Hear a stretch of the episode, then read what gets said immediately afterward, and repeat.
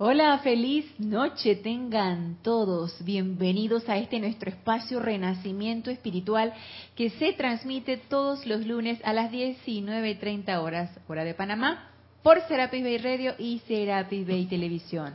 Yo soy Ana Julia Morales y la presencia Yo Soy, que es una con todos y cada uno de ustedes, los bendice y los saluda. Yo estoy aceptando igualmente. Recuerda, hermana, hermana, que te encuentras conectada o conectado por radio, por televisión. Hoy, en este día 23 de abril, la clase, la clase es en vivo. Pueden participar con sus preguntas o comentarios con respecto al tema que vamos a hablar el día de hoy. Serán bienvenidos. Gracias, Mario, por tu amoroso servicio. Está en chat, cabina y cámara. Y si no, pues, quieren tratarlo fuera del micrófono o quieren conversar acerca de otro tema de la enseñanza, con mucho gusto escríbanme. Ana Julia todo en minúscula y pegado, arroba serapibay.com. Siempre para mí es un placer servirles. Y bueno, no hay anuncios que hacer, así que vamos a entrar ya en tema. Y si quiero que continuemos con este tema que me parece bastante interesante, que lo iniciamos hace como dos clases atrás, acerca de lo que es la madurez espiritual. Y estuvimos viendo el discurso del amor Señor Lanto con respecto a la madurez espiritual. Como vimos en, en las clases anteriores, él nos decía que necesitamos entrar en esa introspección y que cada quien interrogue o cuestione o le solicite o exija a su propia presencia yo soy cuál es nuestro propósito en esta encarnación. ¿A qué hemos venido? Porque los que estamos empezando a despertar de ese sueño de las edades, como dicen los maestros ascendidos, los que estamos empezando a despertar nos damos cuenta que no nada más la encarnación es venir, vivir, gozar, reproducirse, acumular bienes materiales, como nos decía nuestro antiguo director de grupo Jorge Carrizo, acumular bienes materiales y desencarnar no es nada más eso. Hay algo más, hay algo más que hacer, hay algo más interesante. Entonces eso es parte de esa evolución, de esa madurez, pensar que no solamente es enfocarme en mí misma, en lo que yo quiero para mí, o en lo que me pasa a mí, o en lo que me acontece a mí, sino nada más cuestionarme el por qué está sucediendo lo que está sucediendo y ver qué puedo hacer y cómo con lo que yo sé puedo beneficiar a otras corrientes de vida. Entonces, eso forma parte de ese crecimiento espiritual tan importante. Empezamos allá a dejar de, ser tan infantes y nos vamos convirtiendo, ¿qué será? Como en unos escolares, unos adolescentes. Adultos eh, todavía no, nos faltaría, lo digo por mí, adulto todavía como que me faltaría pero sí, de repente estamos entrando ahí en la edad escolar, donde empiezas a descubrir cosas, donde empiezas a cuestionar cosas.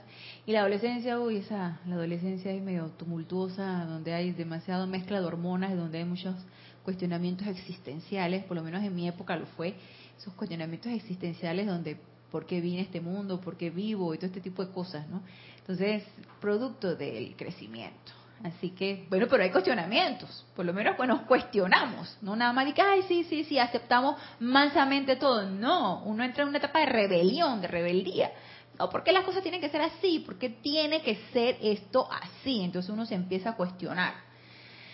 Y también eso forma parte del crecimiento. Y por otro lado nos decía el amado Maestro Ascendido Jesús en, en el discurso de la clase pasada, que todo en la vida tiene un propósito y tanto nuestros dioses soles, Helios y Vesta, la presencia yo soy, el Padre, eh, Madre eh, cósmico, todos tienen un propósito para nosotros y nosotros ya en el momento en que decidimos la individualización, manifestamos una madurez en ese momento, porque ya no estábamos ahí disfrutando de la radiación de amor de nuestros padres dioses, sino que decidimos hacer algo con esa radiación y manifestar en otros ámbitos eso que habíamos tan felizmente absorbido de nuestros padres. Entonces decidimos independizarnos, madurar, eh, volvernos autosuficientes, eso sí, siempre con las directrices de nuestra presencia yo soy hasta que se nos entró la bola loca, como decimos nosotros acá en Panamá, y decidimos que no, no vamos a hacerle ni, obediencia ni nada a, las directrices de, nuestra presencia y vamos por nuestro lado. Entonces ahí es donde viene la, la el, del descarrío de la, de la, de la humanidad, de la, del ser humano, donde crees que las cosas las puedes hacer por tu cuenta, de que puedes hacer lo que se te pegue la gana y pasar desapercibido y que nada va a afectar a nada, porque como estamos en ese estado de separatividad, lo que yo piense, siente, diga, eso no va a afectar a nadie, mientras no agarre una pistola y, te, te, agreda con esa pistola, no va a pasar nada. No es cierto, es parte de la inmadurez y de la, de la niñez mental, emocional, etérica y espiritual. No es cierto. Ya una vez que nos damos cuenta de que todo en nosotros afecta al todo, entonces empezamos a prestar más atención a lo que pensamos, sentimos, hablamos. Entonces ahí empieza nuevamente nuestro crecimiento, nuestro andar en ese sendero. Y como todo en la vida, como nos decía el amado momento ascendido Jesús, tiene un propósito y ese propósito requiere de una inversión de energía y fíjense que ambos seres de luz nos hablan de propósito. Entonces sí hay un propósito. Pensar que, que no hay propósito en la vida, eso no es cierto. Todos tenemos un propósito, un propósito ya pactado previamente. Sí existe ese propósito. Entonces, pensar que no hay nada que hacer en este plano físico es totalmente infantil, totalmente absurdo. Y eso me recuerda eh, conversando yo con el novio, son, son chicos veinteañeros, tendrán 27, 28 años, son veinteañeros, son chicos jóvenes. Eh, la, la, chica que trabaja conmigo, ella es una, una, licenciada en estimulación, entonces ella, bueno, ya ella terminó su licenciatura y está trabajando, entonces ella ya ha, ha decidido que ella quiere comprar una casa y ha invertido parte de su suministro tratando de comprar una casa y ahora quiere comprarse un auto, en fin, tú sabes, lo, que uno por lo general, los planes de aquí muy característicos de plano físico. Quiero tener esto, quiero tener lo otro porque quiero sentirme bien. ¿ok? Entonces el novio de ella, otro chico de su misma edad, 27, 28 años más o menos, dice, conversando con ellos, porque el fin de semana pasado nos estuve conversando con ellos, Dice el muchacho, bueno, pero yo pienso que no todos podemos tempranamente saber cuál es nuestro propósito. Yo dije, ajá, ok, bueno, sí es cierto. Sí, pero eso es lo que yo le digo a ella. No todos desde, desde muy temprano, ya graduándonos de la secundaria, sabemos qué es lo que queremos hacer sabemos qué es lo que queremos estudiar, o sabemos cuál va a ser nuestro propósito de aquí en adelante. No todos tenemos eso.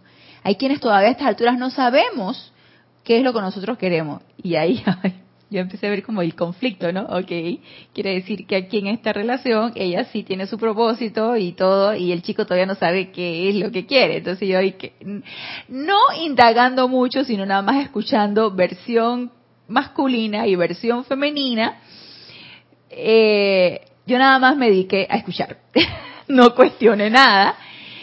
Pero lo que el chico dice es muy cierto, no todos nos damos cuenta de nuestro propósito desde muy temprana edad o, muy o, desde los tempranos veintes, nos damos cuenta qué propósito tenemos o qué es lo que queremos hacer. Asimismo es en el ámbito espiritual.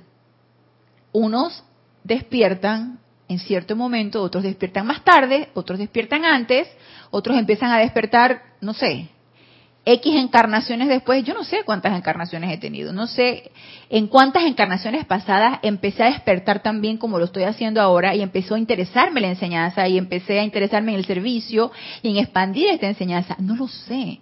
Lo que sí puedo atestiguar es lo de ahora, que me estoy percatando ahora de esto y que me costó X cantidad de años empezar a despertar a esta verdad. Entonces sí es cierto, no todos, ni con nuestras actividades mundanas, sabemos cuál es nuestro propósito. Sabemos que es lo no todos sabemos lo que queremos hacer. Lo que sí necesitamos caer en la cuenta es que hay un propósito. Y todos necesitamos descubrir ese propósito. Pero hay que ser bien honesto con nosotros mismos para querer decir, ¿sabes qué? Ya yo quiero saber cuál es mi propósito y estar dispuestos a realizar ese propósito. No es nada más saber por pura curiosidad. Y los maestros saben cuando uno realmente es honesto y uno dice, quiero invertir mis energías en este propósito. Y nos decía el amado Maestro Ascendido Lanto, empiecen a descubrir sus talentos. Empieza a descubrir cómo es que tú puedes empezar a servir, utilizar esos talentos para una bendición mayor. Y nos dice el amado Maestro Ascendido Jesús, encara a tu presencia yo soy, empieza a regresar a esa presencia yo soy, empieza a hacer ese viaje hacia adentro y empieza a consultar cuál es tu propósito. Propósito, propósito, plan, plan.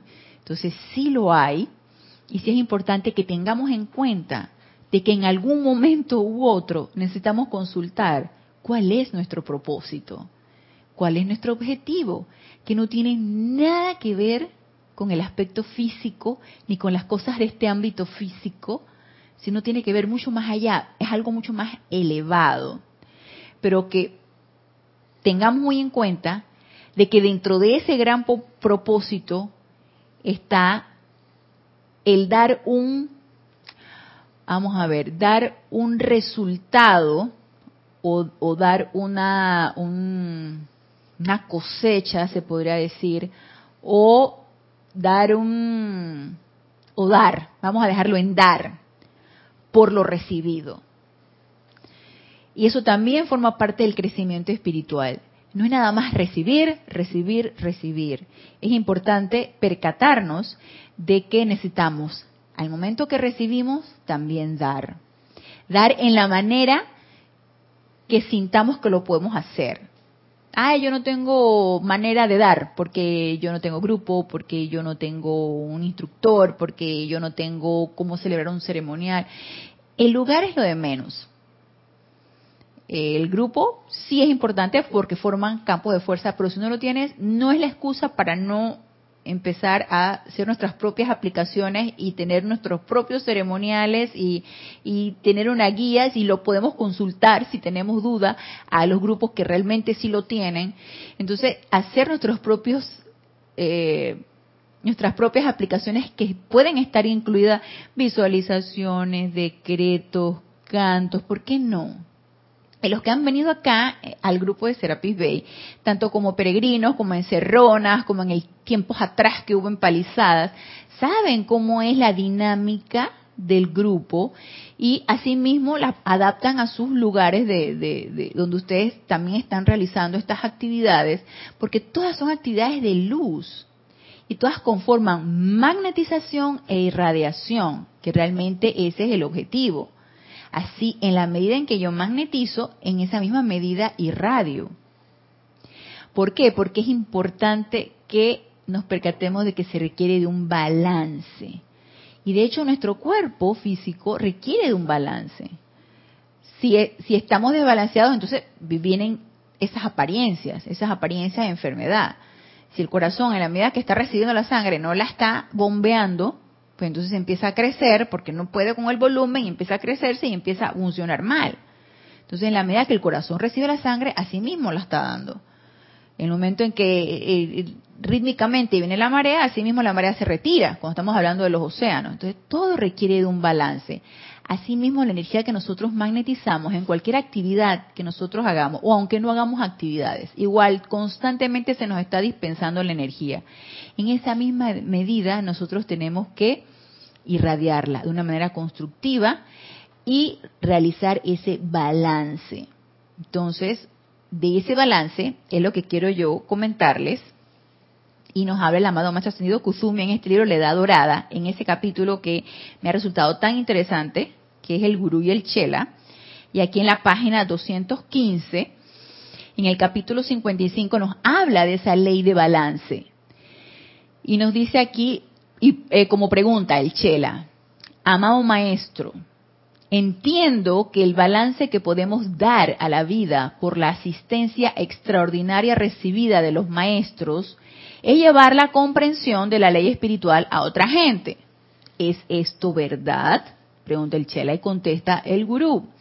Bendito Chela, es verdaderamente la conciencia justa y despejada la que cae en la cuenta de que por las bendiciones recibidas debe haber igual o mayor bendiciones dadas.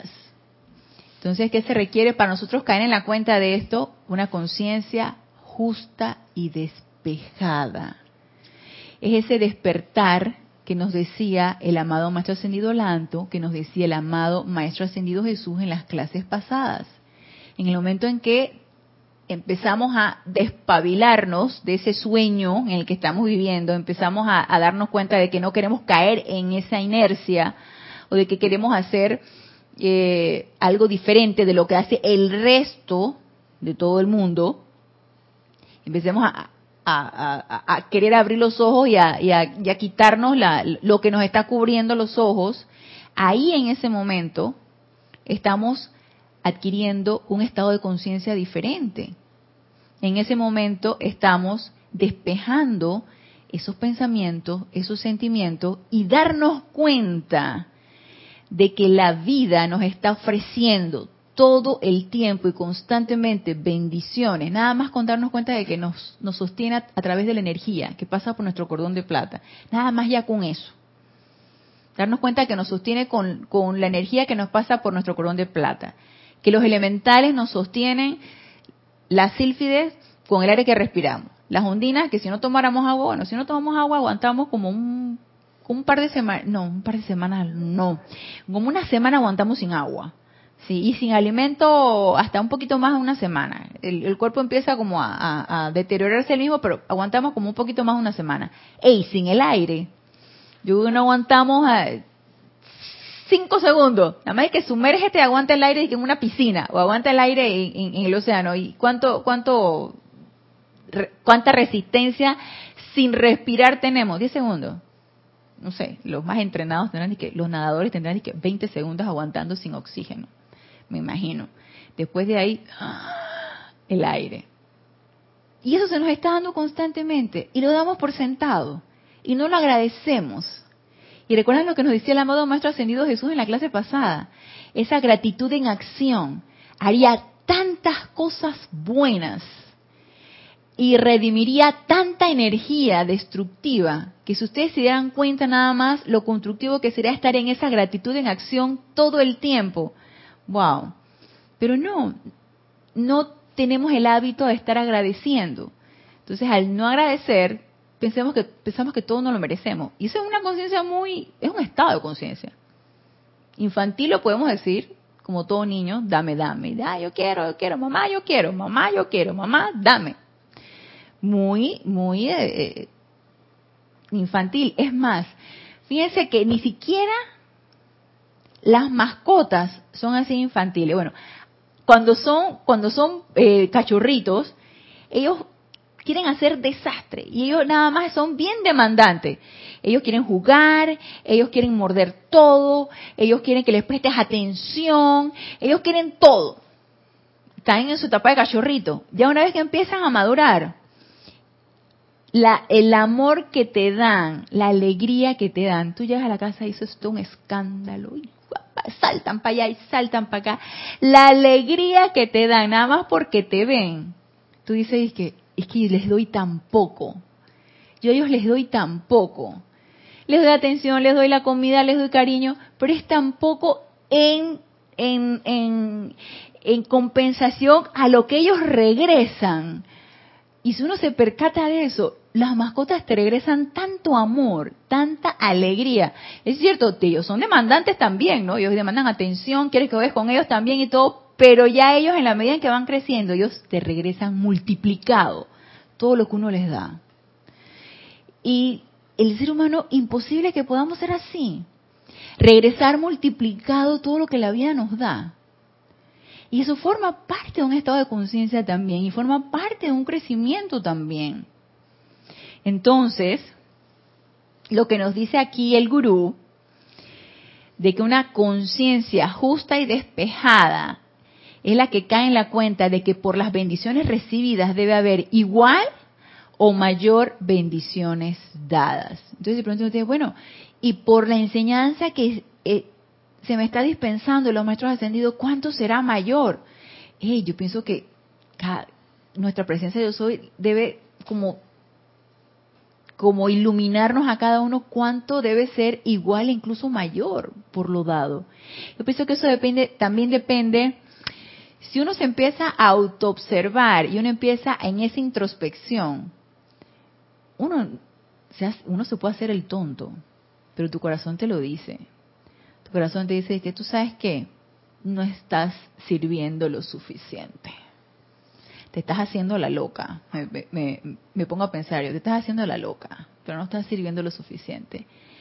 Los maestros y la enseñanza y la vida nos da tanto que tú dices que, ¿cuándo voy a terminar yo de devolver todo esto? Y no importa. Lo importante es que estamos en la disposición de dar y seguir dando, sin que eso nos angustie, pero eso sí, siempre estar conscientes y despiertos de que es importante dar y que es importante e, establecer ese balance de que por lo recibido nosotros también necesitamos dar. Y si no damos, los maestros ascendidos apuestan por nosotros, pero no se trata de eso. No se trata de que sigan dando de sus energías por nosotros. Se trata de que ya em, eh, necesitamos empezar a crecer, y que seamos nosotros la que, los que demos de nuestra propia energía. Entonces nos dice aquí el gurú, es de lamentar que tantos estudiantes sinceros sientan que la verdadera actitud de receptividad a los instructores de los maestros es motivo de elogio. Y yo me quedé pensando en esta frase y la voy a repetir. Es de lamentar que tantos estudiantes sinceros sientan que la verdadera actitud de receptividad a los instructores de los maestros es motivo de elogio. ¿Y quiénes son los que se sienten bien cuando te están elogiando? ¿O quién es? ¿Quién se siente bien cuando nos elogian? Yo siento que es la personalidad. Es la que se siente bien cuando dice, oh Génesis, bien por ti, lo estás haciendo bien Génesis, si no fuera por ti, esto no caminaría. Este proyecto que tienes en mente no caminaría si fuera por ti. Entonces la personalidad siento que es la que dice, oh, se pone pechona y dice que claro, por supuesto. Y siendo nosotros honestos con nosotros mismos, ¿cuántos de nosotros no nos sentimos de que, wow, yo sí creo en esta enseñanza en los maestros ascendidos? Los que están allá no saben de lo que se están perdiendo. Y no se crean, los maestros nos elogian. Los maestros siempre están ahí elogiándonos. Tú puedes. Tú puedes. Tu presencia yo soy puede. Conéctate con tu presencia yo soy nosotros muchas veces cuando leemos esta enseñanza, o por lo menos a mí me ha pasado, cuando yo leo estas enseñanzas, a veces quedo como un poquito angustiada de pensar que somos tan pocos los que prestamos atención a estas palabras y somos tan pocos los que ponemos en acción muchas cosas, visualizaciones, cantos, decretos, eh, eh, participación en las actividades. Entonces que tú te quedas pensando y es que realmente lo lograremos. Pero todo está tan bien. ¿Ustedes creen que, lo, que los maestros están invirtiendo con nosotros nada más y que para que se desperdice energía? No. Ellos creen en nosotros y ellos nos los dicen. Y eso para mí es un elogio. El error está en tomar el elogio de los maestros ascendidos como algo como parte de la personalidad, siendo que ellos la personalidad no la ven. Ellos ven la luz dentro de nuestro corazón.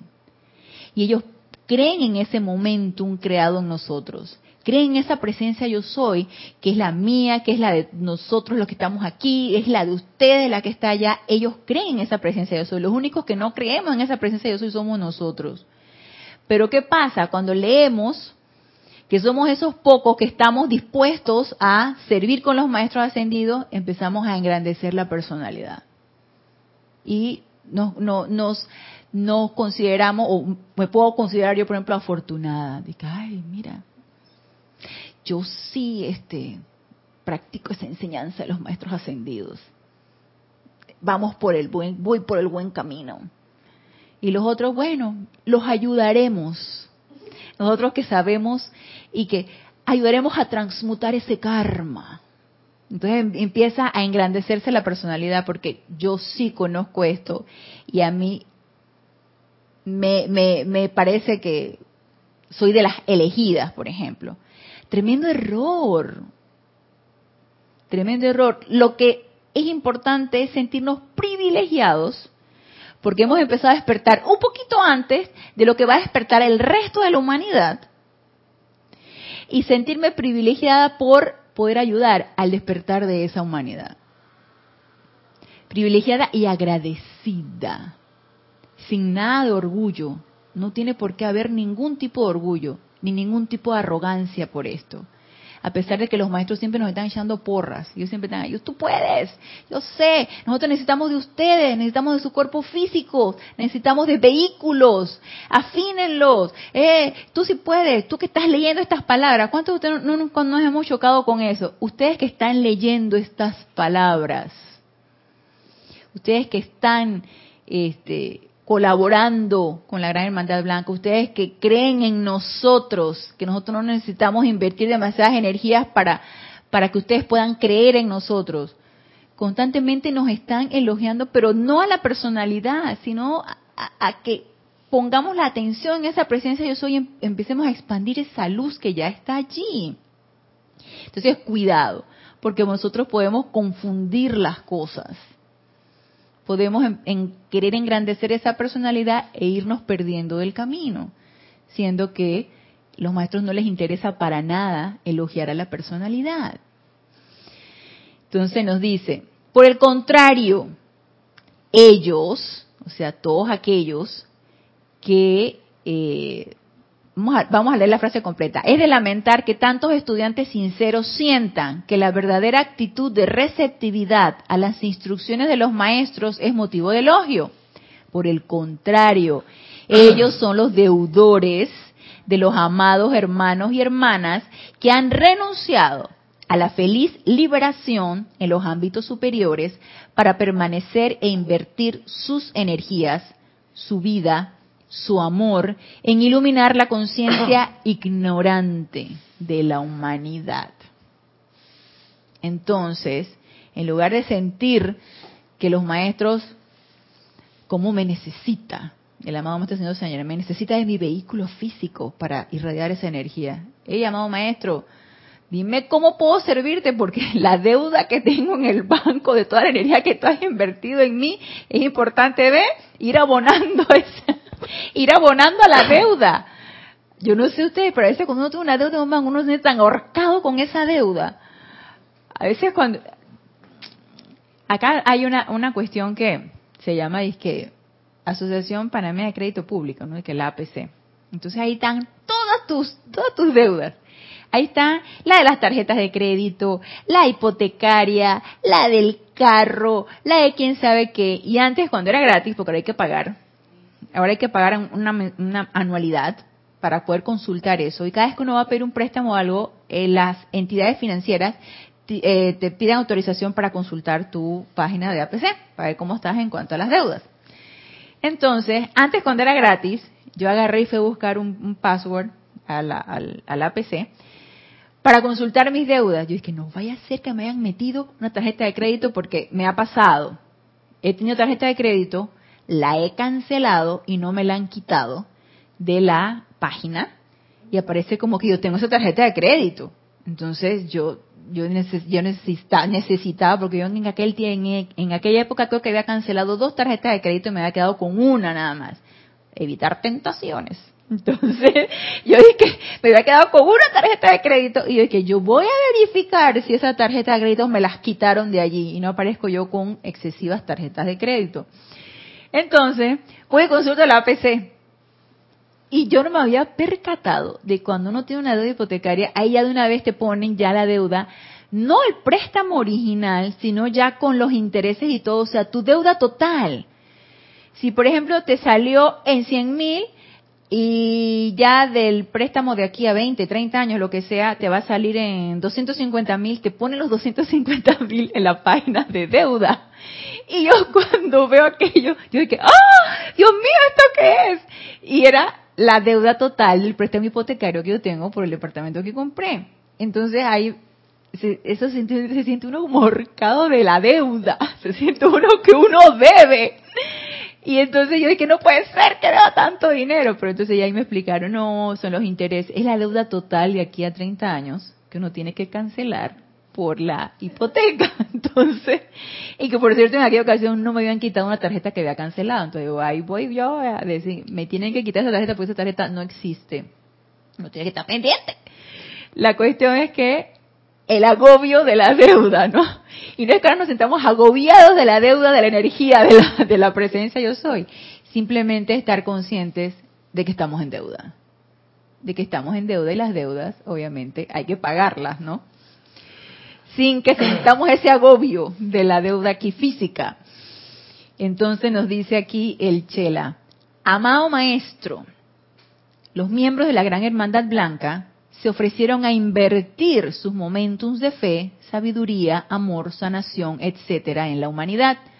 ¿Cómo podemos aquellos de nosotros, así bendecidos por haber recibido su amoroso consejo, protección y asistencia, esparcir mejor este entendimiento, particularmente a los individuos de mente ortodoxa? No sé si en algún, en algún momento cualquiera de nosotros nos habremos preguntado aquellos que están así, como que cerrados de que esto es así, ¿cómo puedes tú permear, si sobre todo si tú los ves sufriendo? ¿Sí? Tú los ves con la idea o el concepto de que la vida es sufrimiento, de que Dios es castigador, y tú lo ves con este tipo de cosas, tú dices, ¿cómo poder cambiar ese estado de conciencia de que no existe el Dios castigador? de que toda energía retornante es importante liberarla, porque es muy liberador sentir eso. Es muy liberador saber que está en nuestras manos y que no hay nadie por allá dándonos palo sin saber realmente ni por qué, sino que es producto de todas nuestras acciones. Es liberador darse, para mí lo fue darme cuenta de que todo está en nuestras manos. Entonces, ¿cómo tú llegas a ese estado de conciencia sin despertar al tigre durmiente? Y nos dice el gurú, bendito Chela.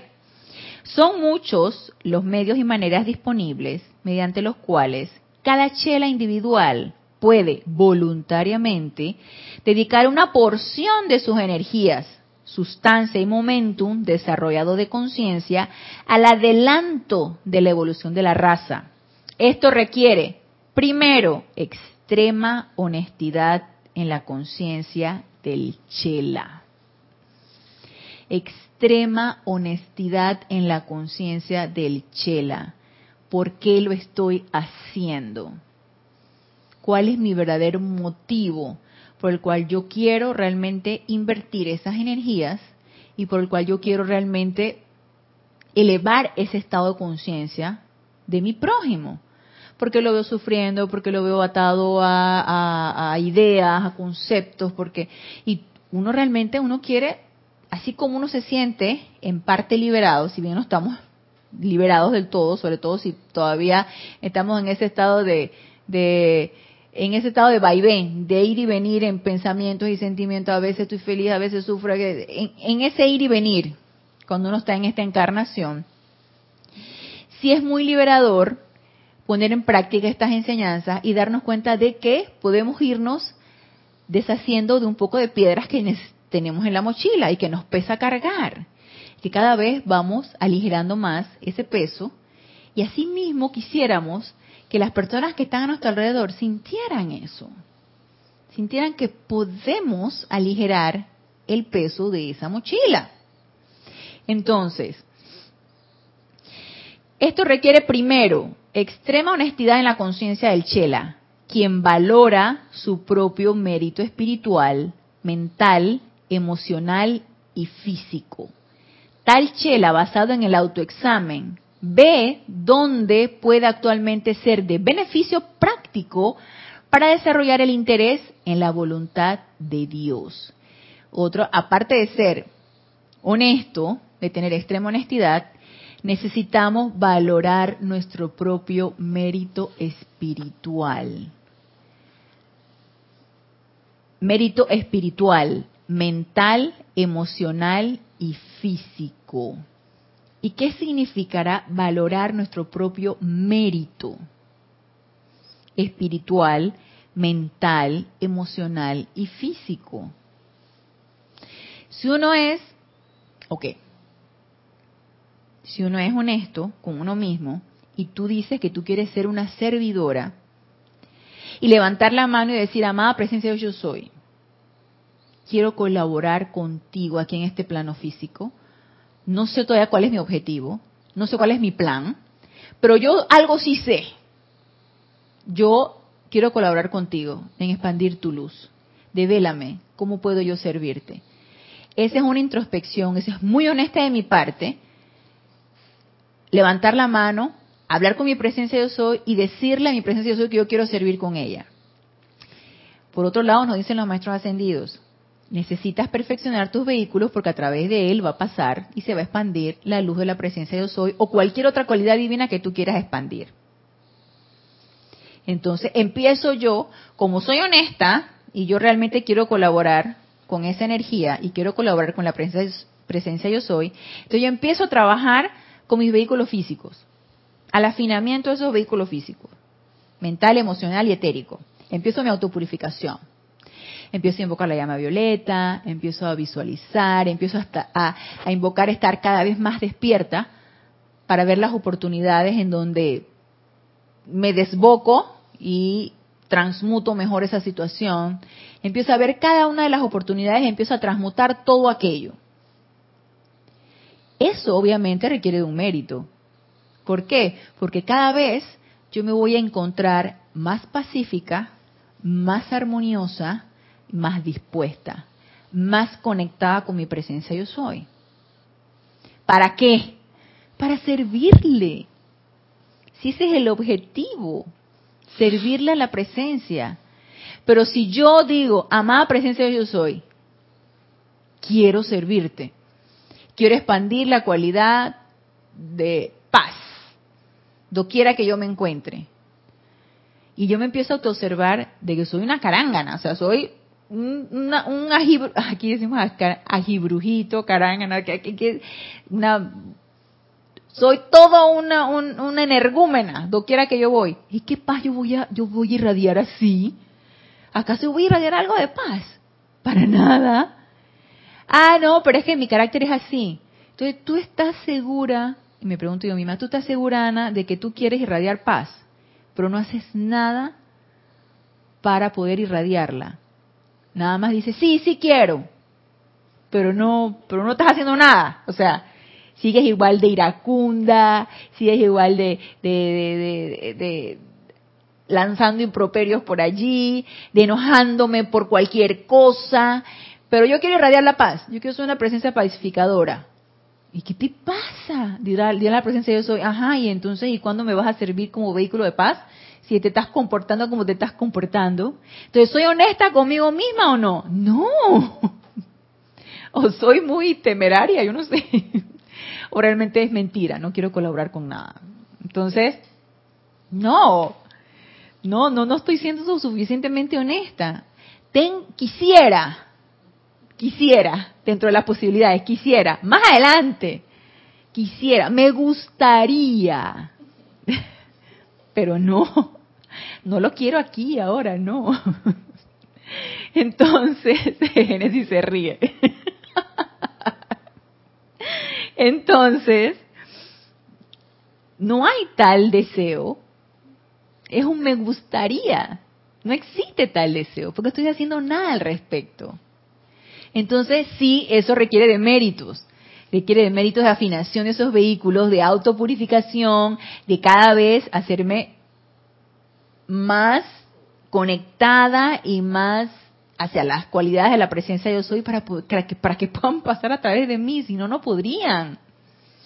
Entonces nos dice, quien valora su propio mérito espiritual, mental, emocional y físico. Ahora, también aquí es importante que nosotros nos autocalifiquemos. Yo soy una, vamos a ponerlo así, un ejemplo, yo soy una buena oradora, por ejemplo, y ese es un talento que yo tengo, ese es un mérito que la presencia de yo soy me ha dado, que puedo yo eh, hacer de una manera más comprensible, más elocuente, más fácil la enseñanza de los maestros ascendidos, entonces yo digo, bueno, voy a, utilizar ese talento que yo tengo, que tengo, es un mérito que yo tengo, y que no es otra cosa que es un mérito dado por la presencia de yo soy, y que sea utilizado para expandir la enseñanza, por ejemplo. Asimismo puede haber un mérito emocional, con un estado de armonía sostenido bajo toda circunstancia. Bueno, eso también puede ser utilizado, ¿sí? Para irradiar armonía, para irradiar paz, para irradiar la cualidad de amor, quiera que se requiera. Entonces, obviamente necesitamos saber cuáles son nuestros talentos o nuestros méritos para que puedan ser utilizados. Entonces, ojo con eso.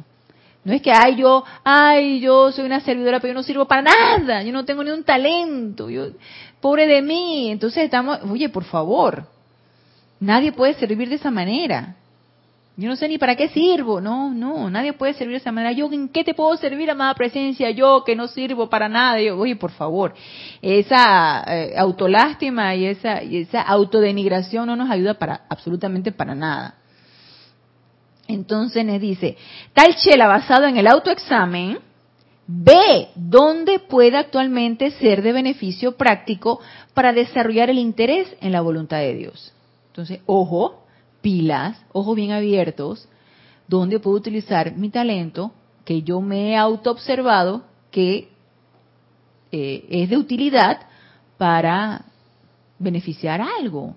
Probablemente ni siquiera tenga que hablar, Probablemente pueda ser nada más una sonrisa, una mirada, o nada más un irradiar constante, porque resulta que mi cuerpo emocional está tan equilibrado que yo puedo irradiar esa, esa, esa cualidad de armonía, por ejemplo, o de paz, y eso permea donde yo estoy. Y es utilizado de una manera constructiva.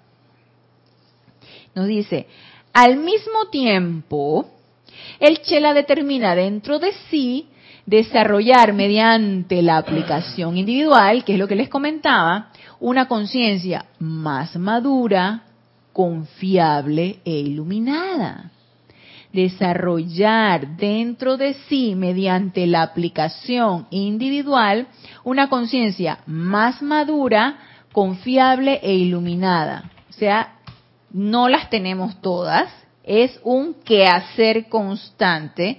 Siempre va a haber más que transmutar, siempre va a haber más conciencia que expandir, siempre va a haber más cualidades que irradiar. Entonces no es que, ah, ya yo las tengo todas ganadas, ya me autopurifiqué. No, no, no, no, no, no, no, no nos autoengañemos. Siempre hay que hacer más. Y dentro de eso también va la humildad de cada quien. Yo no, me, yo no tengo todas conmigo, por favor. Yo apenas estoy en ese estado de aprendizaje y estoy en esa autopurificación constante y a medida que me estoy autopurificando también estoy sirviendo. Entonces, no las tengo todas conmigo, es un quehacer constante. Entonces nos dice, así como también el ajuste de los vehículos, ajuste de los vehículos para ofrecerlos al maestro se empeñara en un curso de autodisciplina espiritual y autopurificación, lo que no nos gusta escuchar. Autodisciplina espiritual. Autodisciplina espiritual y autopurificación. O sea, eso va porque va. Morondongo primero. Eso va porque va. Autodisciplina y autopurificación individual sin descuidar, entre tanto, las muchas oportunidades a la mano de prestar su actual almacén de energías y sustancia disponibles para el desarrollo del mayor bien en la corriente cósmica del momento.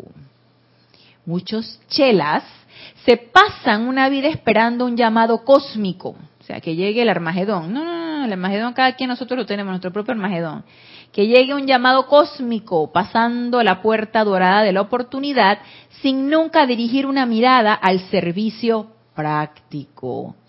que esta diosa sostiene en sus esperanzadas manos para el desarrollo actual de los empeños de los maestros. La oportunidad siempre está allí para yo irradiar algo, para yo expandir algo, para yo autopurificarme, para yo autoarmonizarme, para yo autodisciplinarme y para yo siempre estar en una disposición de servir. La oportunidad siempre está allí. No existe el momento cósmico.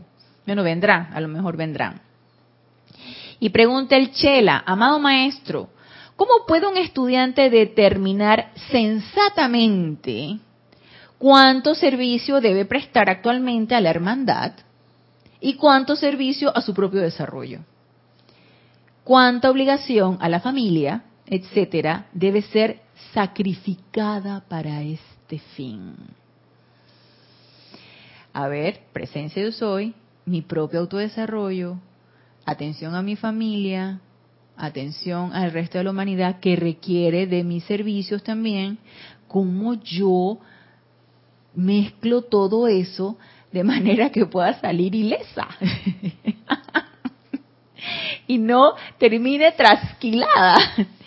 Yo no sé si a ustedes les, les ha pasado, a mí sí, a mí sí. Que a mí me ha pasado, por ejemplo, que me pasaba cuando yo eh, me levantaba bastante temprano, dedicaba mi tiempo para meditación, por lo general me dedicaba una media hora para meditación y dedicaba un largo periodo de aplicaciones. Eso no me cansaba para nada.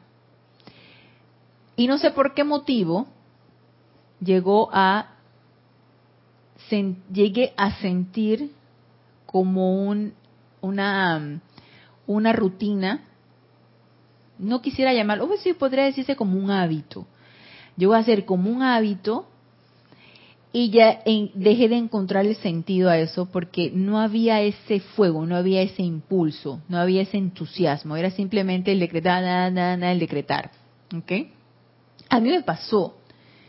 Y yo creo que ya las he comentado en otras ocasiones, cuando le comenté en, mi instructora en aquel entonces, y él me dijo, ¿sabes qué? Suelta todo.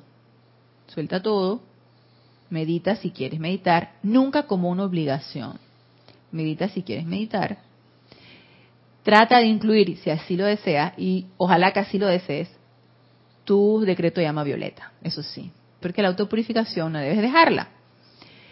Y cuando tú te sientas con el entusiasmo y el deseo de empezar tus aplicaciones para ti y para la situación que tú quieras ayudar, entonces hazlo. Y así fue, pasó mucho tiempo, pero así fue cuando me sentí con el verdadero deseo de empezar nuevamente unas aplicaciones no solamente para mí, sino también para una bendición de alguna situación especial.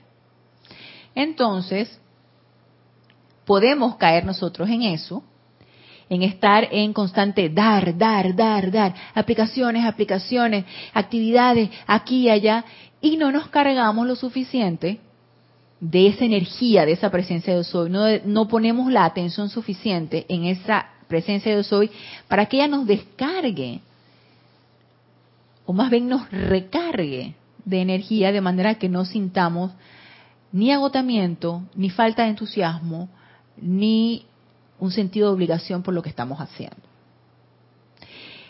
También sucede, hay dharmas personales, hay dharmas familiares, Dharma es lo que yo tengo que hacer.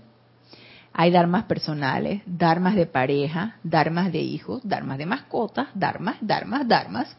Entonces, eh, encontrar ese punto medio para dar de tu energía a la familia, a las mascotas, a los hijos, a la enseñanza, a tus aplicaciones diarias, sí requiere de mucha consulta con la presencia yo soy para ver cuál es ese punto medio, sin necesidad de llegar a ese agotamiento que a mí me, a mí me llegó, a mí me llegó ese agotamiento. Hubo un desbalance ahí, se dan cuenta que hubo un desbalance. Si hay un balance, no hay agotamiento, la balanza está equilibrada. No se inclina ni para un lado ni se inclina para el otro. Está totalmente equilibrada. Está en balance. Por lo tanto, se mantiene bien. Pero si yo me desbalanceo, no voy a estar bien. Y nosotros nos damos cuenta cuando no estamos bien. Entonces ahí es donde viene la consulta. ¿Qué está pasando? ¿Por qué la falta de entusiasmo? ¿Por qué el cansancio? ¿Por qué la apariencia? ¿Por qué esto? ¿Por qué lo otro? Entonces ahí es donde uno se empieza a percatar de que algo está desbalanceado. Entonces ahí sí, amada presencia, yo soy, devélame qué es lo que se requiere hacer para yo entrar en ese balance. Entonces nos dice, el chela dice el gurú, el chela que acepta la obligación de la instrucción más que ordinaria, acepta la obligación de la instrucción más que ordinaria, y primera vez que encuentro palabra así como obligación aquí en una enseñanza de los maestros ascendidos. Y es que siento que no es como una obligación, siento que uno está dispuesto, uno la recibe, pero asimismo, eso me recuerda mucho a las palabras del amado Maestro Ascendido del Moria, en cuando nosotros vemos dice el amado Maestro Señor Moria, en cuanto nosotros vemos que el estudiante no está dando pico en bola, que es mucho la carga que se le está se le está dando de manera que no está pudiendo con ella, nosotros uh, nos retiramos. O sea, retiramos parcialmente, o sea, no uno puede pedir lo que uno se le da la gana. Yo puedo pedir, amada presencia, yo soy, dame todo el karma para transmutarlo aquí y ahora. Y, yo puedo empezar a, empezar a desvariar a decir este tipo de cosas sin estar suficientemente preparada. Exacto, sí, estoy ahí que soy el pilar de llama violeta aquí manifiesto aquí y ahora que todos todos podemos ser ese pilar, todos podemos ser ese pilar de llama violeta. Pilares vivientes aquí en este plano físico de llama violeta. Pero bueno, no lo soy, pues. Eh, la invoco y me flameo en X momentos al día. Entonces, yo puedo pedir lo que se me pegue la gana.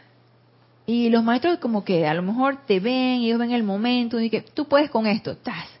Pero de repente el Dharma puede cambiar. Entonces tú dices que no, ahora tengo que hacer esto, ahora tengo que hacer lo otro. Empiezas a quitar la atención, empezamos con las distracciones en muchas cosas y entonces sentimos ese peso de lo que hemos nosotros solicitado empezamos a angustiarnos, a desesperarnos, o me empiezo a angustiar o a desesperar y empiezo a claudicar.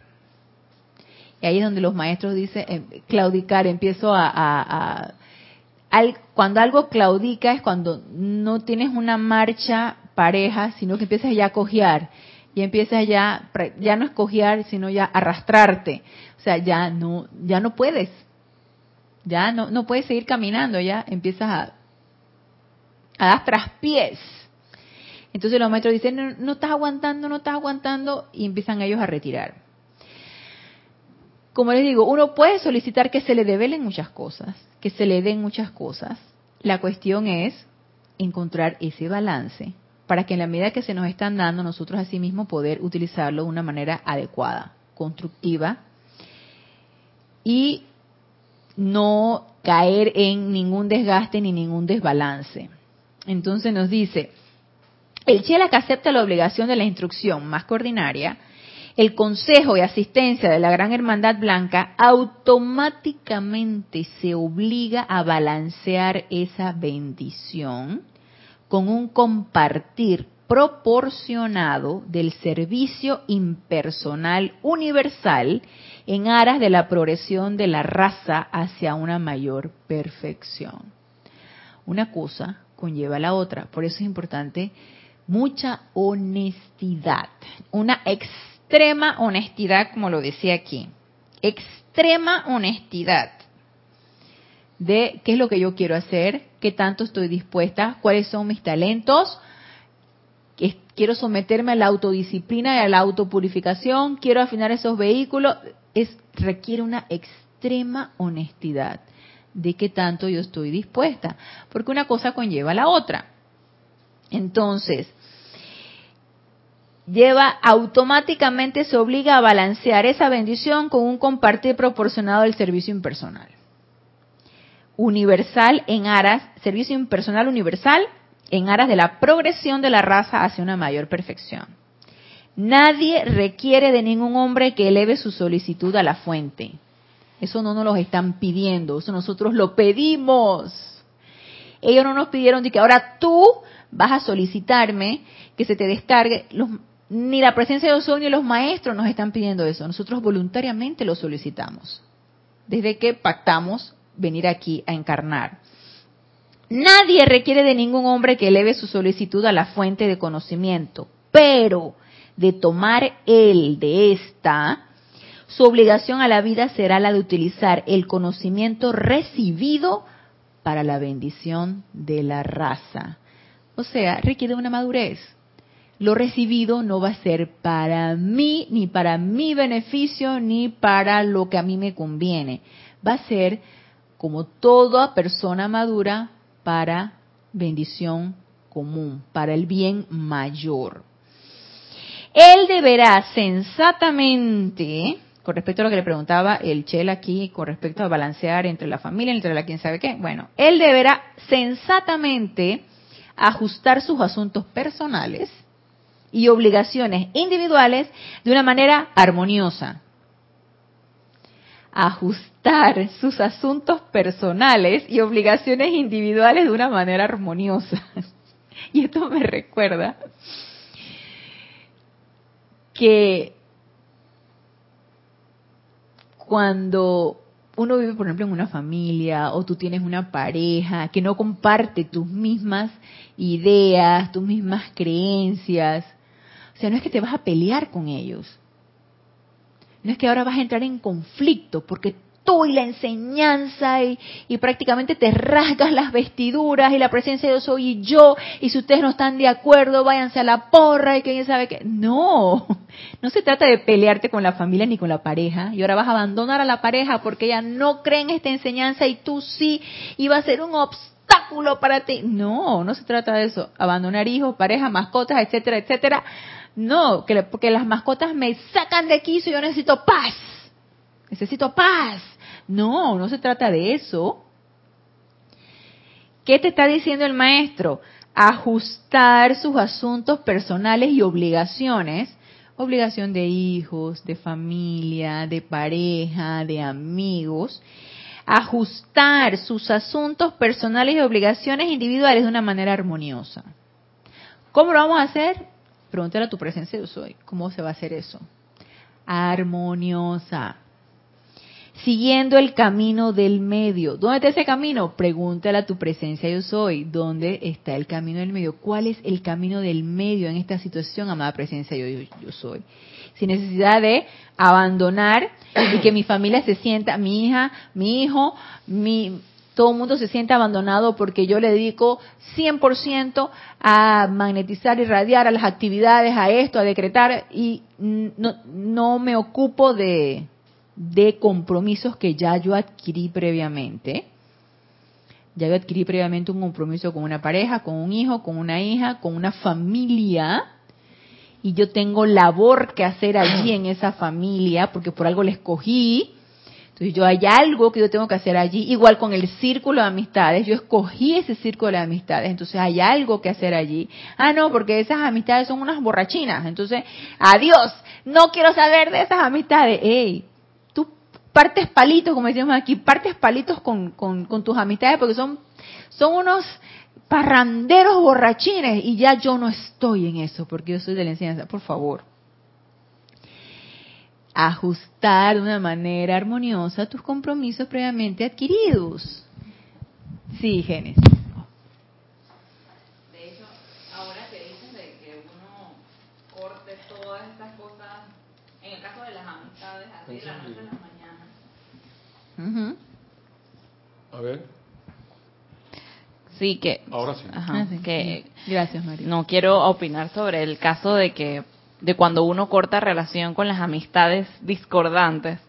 Yo pienso que si la enseñanza te interesa de verdad y de corazón y uno poco a poco se va eh, introduciendo más en esto, eso se va solito, no lo tienes que cortar de palito así tan rústicamente. Y a mí me pasó, yo tenía, digo, de amistades que ah, uno sale, ah, que lo que las cervezas del fin de semana, etcétera. Y de forma armoniosa y equilibrada, que así en un abrir y cerrar de ojos, ya no están en mi vida y no tuve que pelearme con ninguna. Así es, así Ni decirle que tú no eres estudiante de la luz, tú no eres luz, ya no te quiero, adiós. Pero no tuve que hacer eso. no sé, las circunstancias se dieron de una forma natural para que se todo eso se alejara de mí. Incluso hasta una pareja que tenía, o sea, ya no está en mi vida, o sea, ya no vibramos igual. Era imposible estar ahí, sufríamos y la cosa se acabó de manera natural. Así es, Génesis. Así, tiene, así va a ser. Así va a ser. Pero la mente te va poniendo el esquema de que cortemos y, entonces empieza el sufrimiento, ¿no? Porque en realidad no es que quieres cortar con esas situaciones y entonces empiezas a sufrir porque tú sientes que necesitas cortar. No, tranquilo. No tiene nada que ver de sufrimiento aquí en este, en este asunto. Todo tiene que ser de una manera armoniosa. ¿Y cómo se da eso? Tú mismo lo dijiste, Génesis. Elevando la vibración en la medida en que yo eleve la vibración con la autopurificación, con la llama violeta, todo se va a ir despejando de una manera armoniosa, sin pleito, sin pelea, sin sufrimiento, de una manera natural, así como tú misma lo dijiste, de una manera natural. No tiene que haber sufrimiento en este asunto ni cosas drásticas. Todo va a tomar su curso.